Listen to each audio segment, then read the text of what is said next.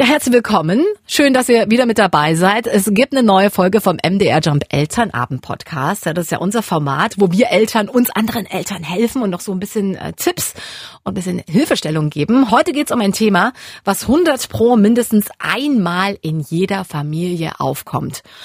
Haustiere. Ja, und bevor wir richtig ins Thema einsteigen, wie immer der kleine Querverweis auf unseren Film, den es jetzt online auf unserer Facebook- bzw. Insta-Seite gibt. Alles nochmal zum Nachlesen, natürlich auch auf jumpradio.de. Und wir sind uns einig, wenn die Voraussetzungen stimmen, hat so ein Haustier für Kinder echt viele positive Effekte. Ne? Die lernen Verantwortung, sind Spielkameraden und Sie trösten die Kinder auch, wenn es mal nicht so dolle läuft. Ja, das klingt alles toll, aber ob es wirklich so toll ist, das klären wir heute mit unserem Experten Ulrich Ritzer-Sachs. Er ist Sozialpädagoge und arbeitet in der Online-Beratung bei der Bundeskonferenz für Erziehungsberatung. Und ich freue mich, dass Sie jetzt am Telefon sind. Wir hatten leichte technische Probleme und ich bin total froh, dass wir beide uns jetzt hier noch gefunden haben. Also erstmal herzlich willkommen. Ja, prima, dass es geklappt hat. Herr Ritzer-Sachs, dann steige ich gleich mal ein. Also jeder sagt ja immer, ein Kind sollte, wenn möglich, ein Haustier haben. Es gibt ja viele Punkte, die dafür sprechen, aber wie sieht's eigentlich aus aus Haustiersicht? Sind Haustiere überhaupt kindergeeignet? Einige schon, andere nicht. Und es ist wirklich nur gut, wenn alle das wollen, vor allem die Eltern. Ja, also wenn mein Kind ein Haustier will und ich als Papa will das überhaupt nicht, dann ist das eine schlechte Idee. Dann geht es mit dem Haustier nicht. Also müssen schon alle wollen, vor allem die Erwachsenen. Äh, welche pädagogischen Argumente sprechen denn für ein Haustier für Kinder? Das heißt, wie können denn Kinder davon profitieren? Ja, ich habe immer jemand, der auf meiner Seite ist. Ja, also egal welches Tier da ist, wenn es da eine Beziehung gibt, okay, vielleicht ist es bei einer Schildkröte ein bisschen schwieriger. aber Hatte aber mein Bruder, er war mit ihr wirklich ganz dicke. Das geht dann vielleicht auch. Also ich habe jemand, wo es keine schlechte Laune gibt, egal wie ich gerade war, ob ich mein Zimmer aufgeräumt habe oder nicht, ob ich in der Schule gut war oder nicht, da ist immer jemand da mit einer ähnlichen Laune und Stimmung. Nicht, dass Tiere nicht auch unterschiedliche Wesenszustände mal haben können, aber meistens klappt das ganz gut. Ja, ich lerne was mit Verantwortung, ich lerne auch sowas. Ähm, ja, wie mache ich dann überhaupt so ein, ein, Tier sauber? Wie halte ich das? Wie ist das mit den Bürsten? Ja, was für Besonderheiten gibt es? Mhm. Wenn es gut läuft, hole ich mir Infos und lerne tatsächlich was über mein Tier, wie das gehalten werden soll. Also es hat ganz viele Aspekte, die wirklich gut sind. Aber am allermeisten ist, ich habe halt ein Lebewesen, das zu mir hält und ich zu dem und das ist erstmal eine schöne Verbindung. Vor allen Dingen für die Seele, ne? auch wenn es einem ja. mal schlecht geht, ist so ein kleiner genau. Seelentröster mit dabei. Ich habe gerade mal geschaut, insgesamt lebten 2020 fast 40 Millionen Tiere in deutschen Haushalten, also inklusive Fische und Tiere, die in Terrarien gehalten werden. Also fast in jedem zweiten Haushalt lebte mindestens ein tierischer Mitbewohner. Was ist, wenn mein Kind zu mir kommt und sagt, oh Mama, ich hätte so gerne ein Haustier, wenn ich jetzt weiß, ich bin ein bisschen hin und her gerissen. Was okay. sind denn Ihre Tipps? Also erstmal ernst nehmen und mal gucken, um was es eigentlich geht. Ist das jetzt mal eine Marotte, weil mein Kind bei der besten Freundin war und die haben einen Meerschweinchen und mein Kind will unbedingt auch eins haben. Ist das was, was länger anhält? Und ähm, was stellst du dir vor? Und für was könnte das gut sein? Das würdest du mitmachen? Und tatsächlich erstmal gucken, um was es geht. Mhm. Aber ganz wichtig ist, dass ich dann für mich überprüfe, am besten Mama und Papa zusammen, sind wir bereit, ein Haustier aufzunehmen? Weil oh ja. das habe ich vorhin schon gesagt, das ist die allerwichtigste Haltung, weil ich kann in keinem Alter der Kinder denen die Verantwortung geben, weil wenn sie sie nicht machen, was mache ich denn dann mit dem Tier? Die Eltern müssen immer die Verantwortung für so ein Tier wir haben und es geht nicht anders. Machen wir uns nichts vor, am Ende sorgen und versorgen ja die Eltern das Tier. Wenn es gut läuft, machen es die Kinder. Wenn es aber nicht gut läuft, ja, also angenommen, ich hole mir einen Hund, der wird 15 Jahre und nach ja. äh, dreieinhalb Jahren hat das Kind keine Lust mehr, dann wäre es echt blöd, den zu erschießen oder ins Tierheim zu geben. Ja, total. Ja, der, der, gehört dann einfach dazu. Deshalb, die Eltern haben die Verantwortung. Das geht aber um jedes Tier. Ob das ein Fisch, ein Vogel, ein Hund, eine Katze ist die Eltern müssen tatsächlich bereit sein, die Verantwortung zu übernehmen und natürlich gucken, dass die Kinder die Übertragung bekommen. In der Form, die halt auch geht. Gibt es da jetzt so verschiedene Tipps, welche Tiere für welches Alter geeignet sind? Oder ist denn jedes Tier für jedes Alter geeignet? Ich glaube, dass jedes Tier für jedes Alter grundsätzlich geeignet wäre. Das mhm. kommt halt darauf an, was ich will. Möchte ich ein Tier zum Kuscheln? Bin ich eher so ein kleiner Forscher oder eine Forscherin und finde Spinnen total klasse und kann mir ein Terrarium vorstellen? Ja, reicht es, dass ich ein paar Fischer habe, wo ich das Aquarium sauber mache, gucke, wie die gefüttert werden und habe da Spaß am Gucken. Das hängt tatsächlich von den Bedürfnissen ab. Ja, und Kinder unterhalb Kindergartenalter brauchen wir da jetzt nicht zu reden. Da ist ein Tier okay und das kommt her und stupst mal das Kleinkind um. Das ist in Ordnung, aber davon haben ist was anderes. Das kommt schon ein klein bisschen später. Aber da gibt es nicht das Richtige oder das Falsche, sondern welche Bedürfnisse sind denn da? Okay, und wenn ich jetzt einfach mal so ein paar Tiere in den Raum werfe,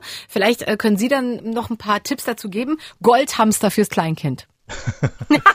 Würde ich nicht machen. Ich bin jetzt tatsächlich nicht der Tierexperte. So ein bisschen was äh, ja. meine ich zu wissen. Hamster sind nachtaktiv und die kuscheln auch nicht gerne. Ja, und außerdem flüchten die ab und zu mal und dann sucht man die vielleicht in der ganzen Wohnung oder so. Habe ich schon Stories gehört? Äh, ja, ich hatte mal Wüstenspringmäuse und oh die waren Gott. mal unterwegs. Ja. da hatten sie ja auch viel Spaß zu Hause. Also das ist bestimmt ein Schockmoment, wenn man da dann ja, hingeht an den Käfig und man denkt sich, äh, wo ist jetzt das Ding hier? Genau. Wo haben Sie denn Ihre Wüstenspringmäuse dann wiedergefunden? Ach, in allen möglichen Ecken, nachdem sie Kabel angenagt haben, passiert das alles. Ja, also das passiert natürlich und die hauen ab und das bleibt auch nicht aus. Also Hamster werden schon so ein bisschen zutraulich und das geht dann auch schon, dass man da einen Kontakt aufnehmen kann. Die wollen aber eigentlich in Ruhe gelassen werden. Das mhm. sind, glaube ich, auch Einzelgänger und die haben nicht so richtig Lust auf Menschen. Das heißt aber nicht, dass man es denen nicht schön machen kann, beobachten kann und die bauen sich Höhlen und aus Kisten nette Sachen und sind auch ganz pfiffig, aber das sind nicht so die Tiere zum Kuscheln. Und da wäre es wahrscheinlich sogar eher gut, ein bisschen älter zu sein. Oder dann aufs Meerschweinchen, was ja so ähnlich ist, umzuschwenken. Die sollte man zwar immer als Paar halten, aber die bauen schon, glaube ich, eine engere Bindung zu ihrem Menschen auf, so wie ich ja, das gelesen habe. So viel ich weiß, kuscheln die manchmal auch ganz mhm. gerne. Das ist okay. Und ja, paarweise ist prima. Und die sind auch tagaktiv. Das passt dann schon besser. Ja. Ich, ich muss mich halt kontrollieren können. So ein kleines Meerschweinchen, Hälschen ist schon leicht gebrochen. Ja, es ist halt nicht ein Teddybär, ja, den ich äh, knaufen und machen kann. Ich habe Bilder ja. im Kopf. Mama, das Meerschwein bewegt sich gar nicht mehr. Kaninchen äh, habe ich auch in meinem Umfeld. Die werden dann aber außerhalb der Wohnung gehalten, so wie ich das jetzt mitbekommen habe. Das wäre auch noch okay. Aber ich glaube, da müsste man auch mehrere anschaffen. Das sind alles Tiere, also außer die Hamster, ja, viele Nagetiere leben halt normalerweise zusammen und ja, Kaninchen auch. Ich glaube, das ist okay, das kann man machen. Ähm, der Vorteil ist, das soll nicht ganz böse klingen, aber die werden nicht so alt. Das ist tatsächlich auch ein Vorteil. Eine Katze, ein Hund hat man halt viel, viel, viel, viel länger und wenn es dann nicht gut läuft, hm, ja, Kaninchen, Meerschweinchen, Hamster verabschieden sich halt früher. Ja, ja. Also ich glaube, mit Fischen hat man auch einen guten Fang gemacht. Einfach im Aquarium ein bisschen Aquarium sauber machen, Fische füttern und ein bisschen zuschauen. Ja. So stelle ich mir das vor. Kann mich gerne jemand berichtigen, der uns jetzt hier zuhört. Ne? ähm, ein Vogel ist auch in Ordnung, hatte ich damals. Den hatte ich auch in meinem Zimmer. Ähm, nur ist der leider dann durch das offene Fenster weggeflogen. Mhm. Das war eine ganz traurige Geschichte damals. Ja, und dann kommen wir jetzt mal zu den gängigsten Haustieren, natürlich Hunde und Katzen. Ich glaube, der Vorteil von Katzen ist, dass äh, Katzen noch allein gerne klarkommen und dann auch mal ein bisschen rumstreunen und nicht die ganz, ganz intensive Betreuung brauchen wie Hunde, ist ja ganz klar. Ja, ich denke, das ist so. Das ist der Nachteil und der Vorteil. Es gibt allerdings Katzen, die sind total zutraulich und es gibt welche, die sind es halt nicht. Jeder muss sich Gedanken machen, wo wohne ich denn eigentlich? Bin ich bereit, auch eine Katze zu haben, die nie raus darf? Ich persönlich, das ist aber wirklich meine persönliche Meinung, finde, dass das schwierig ist, wenn Katzen nicht das machen können, was sie gerne machen, nämlich mhm. draußen rumstreuen mhm. und jagen. Und ich weiß nicht, ob es in der Großstadt wirklich so toll ist, aber das muss jeder für sich entscheiden. Sie haben Sie eingangs schon gesagt, und zwar, was sollte ich beachten, wenn mein Kind mit dem Wunsch eines Haustiers auf mich zukommt? Jetzt können wir noch mal ein bisschen genauer drauf eingehen. Welche Absprachen sollte denn eine Familie vor der Anschaffung eines Haustieres treffen? Nehmen wir jetzt mal an, wir haben uns auf ein Tier geeinigt, wir haben geschaut, ob jemand eine Allergie hat. Was muss man denn noch weiter beachten? Was muss man denn mit dem Kind absprechen? Also wirklich gut vorbereiten. Wir haben das World Wide Web, man kriegt alle Infos im Netz präsentiert, kann natürlich natürlich auch mit Tierärzten sprechen, aber man kann sich über jedes Tier ziemlich einfach informieren und weiß, was auf einem zukommt. Mhm. Und dann brauchst du einen guter Plan. Wenn die Kinder ein bisschen größer sind, ja, so Ende Grundschule, Anfang weiterführende Schule, kann ich auch sagen, hey, hol mal Infos aus dem Netz, erzähl mir mal, was es da für Jobs gibt und was du bereit bist zu machen. Da kann ich ja auch mal ein bisschen was fordern. Mhm. Ja, wenn die Kinder noch kleiner sind, muss ich das übernehmen und sagen, hör zu, das gibt denen die Aufgaben, ja, Katzenklo sauber machen, füttern, äh, also alle Aufgaben, die es da halt so so gibt, müssen abgesprochen werden. Bei Hunden, klar, wer geht wann Gassi, äh, wer ist wann dran. Das sind alles Jobs, die sind wichtig. Ich würde nie eine Strafe damit verbinden, zu sagen, wenn du das aber nicht machst, dann, weil das geht in die Hose. Mhm. Ja. Was mache ich denn dann? Wenn das Kind mit dem Hund nicht Gassi geht, soll es halt in die Wohnung äh, pinkeln und dann bringt man den Hund nach dreimal ins Tierheim. Also man kann da keine wirkliche Strafen machen oder dann darfst du kein Handy spielen, was überhaupt keinen Zusammenhang hätte. Also Strafen passen da nicht. Okay. Sondern da muss ich halt sprechen, wenn es nicht klappt. Vereinbarungen treffen, wirklich gucken, was dann los ist. Aber im Vorfeld tatsächlich wirklich mal gucken, welche Jobs gibt es und wer macht was. Ja, so ähnlich war das bei uns. Also wir hatten mal für eine Woche einen Hund in Pflege. Die Kinder haben sich total gefreut, total aus dem Häuschen. Oh, tollen Hund, super. Jetzt raten Sie doch mal, wer am Ende mit dem Hund Gassi gegangen ist und auch in der Nacht aufgestanden ist und auch die ganze Zeit irgendwie mit dem Hund unterwegs war. Ja, so ist das. ja. ja, und das war mal ein guter Test, aber der ist kläglich gescheitert. Von daher war ich ganz froh, dass wir das irgendwie dann auch mal abhaken konnten.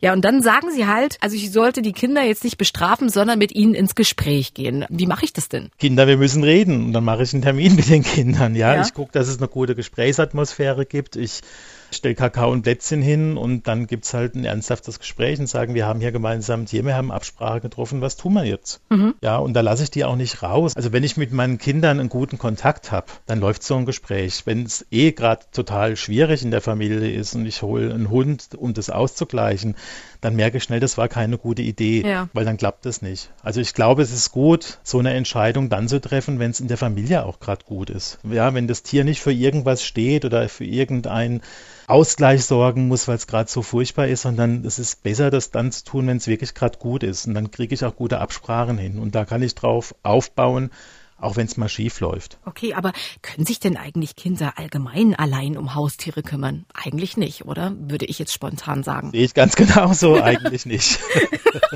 Also am Ende bleibt sie immer an den Eltern hängen, muss man ja ganz klar sagen. Also an den Eltern bleibt zumindest hängen, dafür zu sorgen, dass es gemacht wird. Mhm, mh, mh. Ja, ich muss nicht alles selbst machen, aber ich kann mich davon verabschieden, dass das immer ein Selbstläufer wird. Natürlich gibt es auch Familien, wo das wunderbar klappt und äh, wo das, wo alle Absprachen eingehalten werden und so gut wie nie zu Problemen kommt. In der Regel wird es da zu Schwierigkeiten kommen, weil Kinder sind halt so, wie sie sind. Und gerade wenn dann die Pubertät winkt, dann ist das halt besonders blöd. Und dann ist, um die Gassen zu ziehen, halt viel interessanter, als den Hund dabei zu haben. Ja, logisch. Ja. Aber das weiß ich ja auch schon vorher. Deswegen tun sich ja auch viele Eltern schwer mit einem Haustier.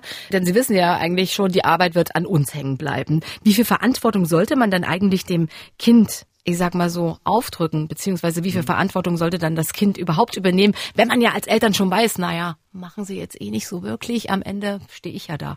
So viel wie es geht. Mhm. Und ich kann das nicht an einem Alter festmachen. Ich kann jetzt nicht sagen, ab zehn Jahre geht das, weil es hängt von der Reife ab, wie das Kind gestrickt ist, wie fit das ist, so viel wie es geht. Ja, also es können auch Kindergartenkinder problemloses Katzenklo ausleeren. Mhm. Ja, ein Kindergartenkind kann aber nicht äh, mit dem Dobermann Gassi gehen. Ja, also da hört es natürlich auf. Das sollte ich auch gar nicht probieren. Aber das ist ein gutes Stichwort für meine nächste Frage. Dürfen denn Kinder mit dem Hund alleine Gassi gehen? Rechtlich kann ich es Ihnen nicht sagen. Das ist sicher wieder die Aufsichtspflicht der allgemeine. Wenn hm. ich mein Kind für dazu fähig halte und ihm das zutraue und das, äh, das Kind jetzt schon ein zweistelliges Alter hat, denke ich schon, dass das auch rechtlich nicht so das Problem ist. Ich glaube nicht, dass es da eine genaue Rechtsprechung gibt, sondern dass man immer dem Kind das zutrauen darf, was es halt kann. Ja, wenn ich jetzt ein, ein kleines Hündchen habe, ja, ein Rebhinscher oder sowas, da kann mhm. ein Zehnjähriges an der Leine was anfangen. Wenn mhm. das ein Bernardiner ist, wird es schwierig. Auch wenn der noch so gut hört und noch so toll ist, glaube ich, so sechste, siebte, achte Klasse frühestens, ja. würde ich das auch mit dem Hund probieren. Aber das hat ja einen Vorlauf und das probiere ich aus und ich bin dann dabei oder ich äh, mache erst mal zehn Minuten oder mache halt wirklich kleine Schritte, um das rauszukriegen. Ich glaube ja. auch am Ende wissen das die Eltern am besten selbst, denn genau. sie kennen ja ihr Kind auch am besten und wissen, ist er bereit, so viel Verantwortung zu übernehmen oder bleibt es am Ende doch an uns hängen ja. und inwieweit wird er Verantwortung übernehmen? Ich meine, ich habe durch diese eine Woche echt viel gelernt. Also vorher haben alle Kinder irgendwie großartig gesagt, ja, wir gehen mit ihm Gassi. Ich stehe auch abends auf und ich renne mit ihm dreimal raus, ja. Ich hätte niemals gedacht, dass nicht ein einziges Kind mit diesem Hund auf Probe einmal rausgeht. Ja, Als ich dann gesagt habe, ich gehe jetzt Gassi, kommt mal jemand mit? Draußen ist so schlechtes Wetter. Das war, das hätte ich echt nicht erwartet. Ich halte das für eine super gute Idee, das tatsächlich sogar so zu empfehlen. Äh, guck doch mal, wer von der Verwandtschaft, von den Freunden einen Hund hat und ob die vielleicht den gerne mal ein paar Tage loswerden, um wegzufahren. Dann nehmen wir als Familie den und checken das mal ab. Geht nicht mit jedem Hund, aber das wissen ja die Besitzer, ob das ja. geht oder nicht oder ob man das Tier auch schon kennt. Oder ich bin jetzt mal weiter, ich könnte auch einfügen, wenn ihr wirklich einen Hund wollt oder ein anderes Tier, dann geht jetzt mal jeden Samstag ins Tierheim, dann gucken wir mal. Das ist eine super Idee, ja. dass man sich erstmal so einen Hund im Tierheim nimmt. Ich meine, die Hunde, die brauchen auch so viel Liebe und freuen sich über jeden, der irgendwie regelmäßig vorbeikommt und mit ihnen mal eine Gassi-Runde genau. geht. Genau. Ja. Ne, also es ist ja so eine Win-Win-Situation, sowohl ja. für das Herrchen, Frauchen äh, in Spee oder jetzt auf Probe und auch für das Tier. Und abseits von Tierheimen, wenn wir uns jetzt entschieden haben, wir holen einen beim Züchter oder auch ein anderes Tier, wie teuer sind denn Haustiere? Also man kann, glaube ich, jedes Tier halbwegs kostenfrei kriegen. Die Frage ist, ob man das will. Also in Tierheimen zahlt man auch eine Gebühr, was richtig ist, was Impfen und so angeht. Und das ist auch so ein bisschen eine Hürde. Wenn das ein bisschen was kostet, überlege ich mir das auch. Also wenn ich einen Rassehund möchte, da, dann kann ich schnell 2.000, 3.000 Euro loswerden. Wenn ich mitkriege, da ist äh, eine Hündin in der Nachbarschaft ungewollt schwanger geworden, es gab halt einen Unfall, dann kann es natürlich sein, dass ich dann einfach auch einen Hund für nichts kriege. Ja, mit Kätzchen genauso, das passiert ja auch. Und wie gesagt, in unserer Informationsgesellschaft kriegt man da ganz viel mit. Die Folgekosten können natürlich teuer sein. Ja? Mhm. Hunde, Katzen, Vögel, alle Tiere können krank werden. Tierarztkosten kommen auf einem zu. Das muss man sich schon klar sein. Ich hatte früher Hunde und dann gab es auch Operationen, da waren schnell mal 500 bis 1000 Euro weg für einen Tierarztbesuch. Ja. Das kann dann tatsächlich mal kommen. Okay, jetzt haben wir uns das Haus hier angeschafft. Wir haben eine schöne Zeit. Die Kinder übernehmen mehr oder weniger Verantwortung und ähm, alles läuft. Aber wenn man sich ein Haustier anschafft, weiß man ja auch, dass die Zeit endlich ist. Ne? Genau. Stichwort Tod.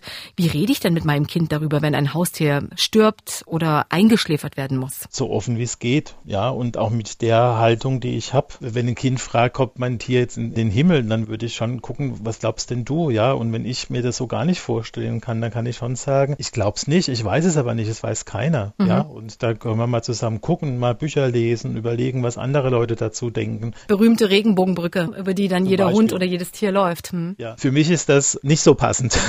Okay. Ja. Aber warum ähm, nicht, wenn äh, ich kurz nachfragen kann? Ich habe diesen spirituellen Hintergrund mit Regenbogenbrücken und dass da dann die Tiere wohnen, nicht so. Ja? Okay. Ähm, aber das dürfen ja andere Leute anders haben. Ich habe, wenn Menschen sterben, fand ich damals diese Astrid Lindgren-Geschichte mit den Brüder Löwenherz so unschlagbar und das wäre mit so meine Lieblingsvorstellung, dass man dann Abenteuer erleben kann und das darf ja jeder auch mit Tieren sich eine Welt zusammenbasteln und die Kinder machen das sowieso. Da bin ich gar nicht firm. Können Sie die in ein paar Sätzen zusammenfassen? Zusammenfassen, diese Geschichte über die Gebrüder Löwenherz? Da stirbt ein Bruder und der kommt in ein Land, wo es dann Abenteuer mit Schwertern und Kämpfen und so gibt und der andere Bruder stirbt auch, kommt nach, die treffen sich wieder ein bestehender Abenteuer. Okay. da ging es wohl um eine schwere Kinderkrankheit, die damals in Schweden grassiert ist und Astrid Lindgren hat da eine Geschichte draus gesponnen. Ja, und solche Geschichten und Ideen gibt es auch mit Tieren und ich kann da wirklich Fantasie spielen lassen, aber das muss echt sein. Wenn ich die Haltung habe, das Tier ist jetzt tot und da passiert nichts mehr, mhm. dann, dann, darf ich dir auch dem Kind gegenüber haben. Mhm. Das Kind darf das aber anders machen und ich muss ja jetzt nicht, hey, haben wir da hinten in die Biertonne geworfen. Ja, also man muss das ja nicht irgendwie krass machen, aber die eigene Haltung ist da schon wichtig und die brauche ich jetzt auch nicht irgendwie zurechtbiegen, aber natürlich schon gute Worte finden. Und nehmen wir mal noch das Gegenteil, ähm, wenn jetzt zum Beispiel Eltern äh, sich partout gegen ein Haustier entscheiden und sagen, ach nee, wir haben echt überhaupt keine Zeit, um uns darum zu kümmern und dann lieber soll es bei jemand anderem glücklich aufwachsen als bei uns nur so als Anhängsel. Wie rede ich denn die Idee meinem Kind wieder aus?